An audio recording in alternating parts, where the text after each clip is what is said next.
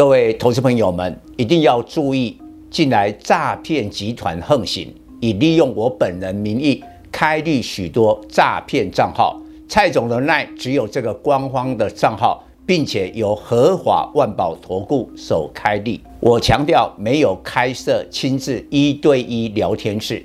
没有技术班教学，没有互委托下单，没有港股、美股及任何衍生性金融商品交易。近年来也没有出书准备。只要看到任何利用蔡总肖像开立的粉丝团，要求做出上述的行为，就是诈骗集团。粉丝们看到一定要帮我们检举，共同抵制。感谢大家。各位投资朋友，大家好，我是蔡明彰。今天主题解封及旺季，航运波段行情展开，受通膨、升息、战争三大利空冲击，台股四月重挫一千一百点，继二零二零年三月新冠疫情最严重狂跌一千五百八十四点之后，再次单月下跌一千点。不过每次大跌千点，隔月大反攻。二零二零年四月上涨一千两百八十四点，所以五月台股渴望跌升反弹。以乐观的情境分析，从一六二一九点波段低点有机会反弹一千点，目标价一万七千两百点，但必须满足一连串的条件。首先，五月五日的 FOMC 宣布升息两码及公布每月上限九百五十亿美元的缩表计划，台股利空出尽，当天要开高走高，并且成交量放大，不可以留很长上影线收出黑 K。其次，五月十一日美国发布四月 CPI，必须较三月的八点五趴下降。判断油价回落及二手车价格下跌，照理四月 CPI 不会再创四十年新高。不过民众出游及房租上涨，通膨仍居高不下。如果四月 CPI 不再创新高，虽未必是通膨拐点，但会给予美股及台股喘息空间。建议投资人不要在五月五日联准会升息两码利空出尽，就立刻抢跌深电子股的反弹，要等待五月十一日发布的四月 CPI，确定没有高于八点五趴再介入。现阶段抢跌深电子股反弹操作难度很高，将互被受敌。一方面，电子指数今年来已连跌四个月，累积套牢筹码空前庞大，这是二零零八年金融海啸之后电子股套牢最严重的一次。所以，一旦出现跌升反弹，股价涨到某个程度，就会面临上档层层的解套卖压。这个情况不是台股的电子股，美股科技股也是如此。纳斯达克四月大跌十三点三趴，跌幅创二零零八年金融海啸来最大，说明美股科技股套牢一大堆筹码。再看费城半导体指数状况更不妙，今年才过四个月，已完全吃掉二零二一年全年涨幅，暗示今年下半年起全球疫情大解封。半导体过去两年的疫情红利消失，半导体景气高峰在今年上半年，明后年可能供过于求。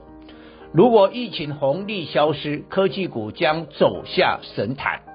江湖出来混的总是要还，许多科技股将挥别过去两年暴利的时代，今明两年起逐渐回到二零二零年以前正常获利的水准。可是目前的股价虽已下跌一段，但仍远高于疫情前的平均价位。结论：科技股股价最大的威胁不是解套卖压，而是疫情红利消失后的长期筹码松动。处于今年科技股大调整之中，有竞争力的绩优股也会重挫，但终会再回升。但花机会财的公司一辈子无法重返荣耀。今年这波电子股的大跌已动摇长期持股信心，因此会利用五至六月的跌升反弹，趁机减码。智慧型手机是最普及的消费电子产品，也是最受惠过去两年疫情红利的族群。但今年终端需求下滑，明年恐也不乐观，远距商机退烧。已具体反映在智慧型手机零组件的财报上，稳懋三一零五第一季 EPS 二点零八元，二零二零年平均一季三点八六元，二零二一年平均一季三点二二元，显然获利已在衰退。利基四九六八第一季只赚三百万元，损益两平，靠汇兑业外收益。EPS 仅零点零四元，景德三一五二第一季 EPS 仅一点一六元，毛利率创历史新低。首期需求减少，大立光三零零八第一季 EPS 四十一元，若扣除四十趴来自汇兑，本业 EPS 仅二十四元。大立光十一日股王，但目前失守二零一六年指数七千两百点的起涨价位一千七百九十元。大立光的例子警告，目前千金的高价电子若景气反转，将跌到不可思议地步。疫情解封，全球民众改变消费习惯，就会对各个产业景气造成多空拐点。电商亚马逊第一季意外亏损，线上影音奈飞订阅客户大减。反之，航空业财报及财测传利多，信用卡 Visa、万事达业务上升，住宿 Airbnb 财报优异起，明显说明疫情解封，民众出游消费增加，但排挤。远距商机了。虽然台湾尚未解封，但台股上市公司做全世界生意，股价会立刻反应。从过去两年确诊清零，到未来与病毒共存，共存，解封成股市最有票房的题材。航运股涵盖货柜轮、散装轮、航空、陆运。成解封受惠股，台股四月重挫千点，但航运逆势收红，月 K D 黄金交叉，航运指数二零二零年三月最低四四点，二零二一年七月最高四百零一点，大涨八点一倍，涨多休息，迄今整理十个月，如今波段行情再次展开。B D I 指数去四月连三红，表示旺季启动。欧盟禁运俄罗斯煤炭在八月生效。八月前全球抢运煤炭，加上粮食危机的运输需求，相关散装轮夏季行情会很可观。煤炭与海岬型散装轮有关，旗下全数海岬型的中航二六一二。周三涨停，与粮食有关的巴拿马型惠阳 KY 二六三七第一季 EPS 三点五九元优异起，若站稳一百元，将对思维行五六零八、台行二六一七、新兴二六零五低价低本一比散装轮形成比价空间。不要小看 BDI 连三红的旺季威力，二零二零。十二月到二零二一二月连三红，若在二零二一年二月低点买进散装轮龙头裕民二六零六三十一点三元，七月高点九十六点四元，大涨两倍。货柜三雄股价已发生重大变化，长荣二六零三取代万海二六一五成航运股王。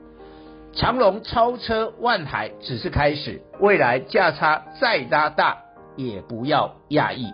为何万海价位去年最高三百五十三元，比长荣两百三十三元高出一百二十元。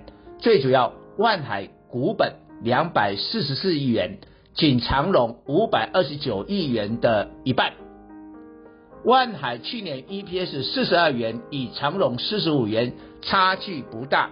万海赢在股本比较小，但今年长荣现金减至六元，期末股本降至两百一十二亿元。万海今年配发一点五元股票股利，期末股本膨胀到两百八十亿元，变成长荣股本小于万海。今年除权息前，长荣 EPS 保守估五十元，万海估四十八元。除权息后，长荣今年 EPS 估一百二十五元，万海估四十二元，明显长荣大于万海。结论：长荣取代万海成股王有根本的背景。以上报告。本公司与所推荐分析之个别有价证券无不当之财务利益关系。本节目资料仅供参考，投资人应独立判断、审慎评估并自负投资风险。